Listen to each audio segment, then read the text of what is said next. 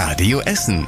Der Tag in fünf Minuten. Mit Christian Barnier am Mittwoch, den 29. September. Wir schauen auf die wichtigsten Meldungen heute aus unserer Stadt. Schön, dass ihr mit dabei seid. Und der wichtigste Termin in Essen am heutigen Tag, der war in der Uniklinik in Holsterhausen. Dort wurde das neue Zentrum für künstlerische Therapien eingeweiht. Das ist eigentlich ganz einfach erklärt. Die Patienten sollen mit Musik, Tanz und Malen wieder schneller auf die Beine kommen, sich ablenken und sich besser fühlen. Vor allem für Kinder ist das gemacht, aber auch für Krebspatienten. Die Radio Essen Stadtreporter. Und unser Radio Essen Stadtreporter Kostas Mitzales, der ist heute zur Eröffnung am Uniklinikum gewesen. Schon lange haben die einzelnen Kliniken mit Musik und Malerei den grauen Alltag etwas bunter gemacht, aber jede Klinik für sich. Jetzt arbeiten alle zusammen. Kreative Abwechslung ist sehr wichtig im Krankenhaus, um schneller gesund zu werden, sagt die 25-jährige Maja. Sie ist seit zehn Monaten im Klinikum. Geht ja auch immer um die, um die Gesundheit im Kopf und da ist halt Ablenkung, gute Laune auch sehr wichtig. Das Klinikum arbeitet mit der Volkwang-Universität zusammen. Studierende können sich weiterbilden und etwas Geld als Therapeuten verdienen. Es gab zuletzt heftig Verwirrung um die Essener Corona-Zahlen. Wir von Radio Essen haben darüber berichtet. Und jetzt die gute Nachricht der Stadt Essen. Die Essener Zahlen sollen in den nächsten Tagen wieder richtig sein. Aktuell stehen in der Statistik noch rund 400 aktive Corona-Fälle zu viel drin. Das liegt daran, dass die Mitarbeiter der Stadt es bisher nicht geschafft haben, alle Genesenen wieder aus der Statistik rauszunehmen. Jetzt kümmern sich aber mehr Mitarbeiter darum. Sie sollen die Zahlen in den nächsten Tagen nach und nach korrigieren. Trotz der Zahlenprobleme war die Inzidenz für Essen aber immer richtig, sagt die Stadt. Die Probleme hatten also keine Auswirkungen zum Beispiel auf die Corona-Regeln bei uns. Es gibt so Dinge, die möchte man als Bauarbeiter wirklich nicht finden, wenn man irgendwo ein Loch gräbt. Und Phosphorgranaten gehören ganz sicher mit dazu. In Altendorf an der Nöggeradstraße haben Bauarbeiter gestern einen Schacht ausgehoben und gleich fünf solcher Dinge entdeckt. Aus einer kam sogar leichter Rauch. Die Bauarbeiter haben die Granaten sofort mit feuchtem Lehm bedeckt, damit nichts passiert. Die Feuerwehr hat dann die Tennisplätze in der Nähe vorsorglich geräumt und dann ist der Entschärfer gekommen. Er hat die Granaten unschädlich gemacht und abtransportiert. Es wurde auch niemand verletzt. Ja, warum ist das so gefährlich gewesen?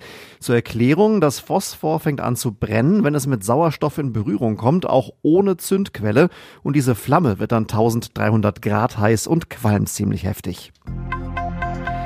Das Abo lohnt sich nicht und Einzeltickets sind zu teuer. Das ist der Grund, warum viele nicht mal öfter mit Bus und Bahn fahren. Der Verkehrsverbund Rhein-Ruhr hat sich deswegen etwas ausgedacht. Im kommenden Jahr wird es ein neues Tarifmodell für die Ruhrbahn und den Regionalverkehr geben.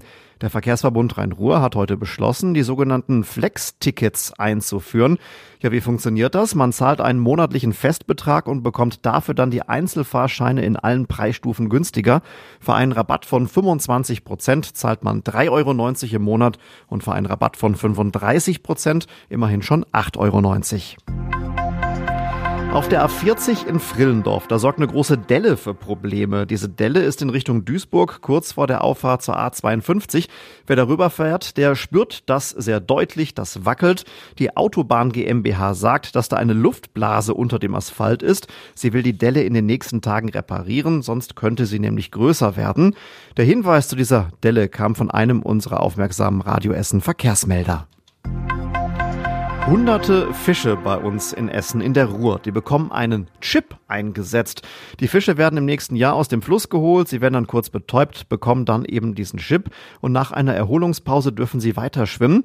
Der Ruhrverband will dann mit dem Chip genau beobachten, ob und wie die Fische den Fischaufzug am Stauwehr in Werden benutzen. Der Lift hat zwar eigentlich auch eine Kamera, man kann die einzelnen Fische da drauf aber nicht so gut erkennen auf den Bildern.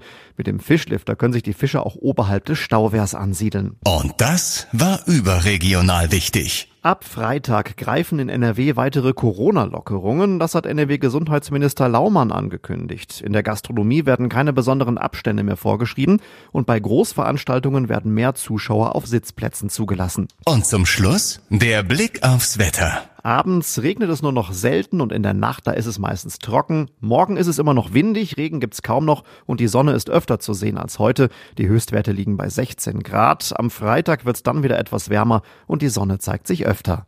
Soweit die Meldungen von heute. Ich wünsche euch einen schönen Abend. Das war der Tag in fünf Minuten. Diesen und alle weiteren Radio Essen Podcasts findet ihr auf radioessen.de und überall da, wo es Podcasts gibt.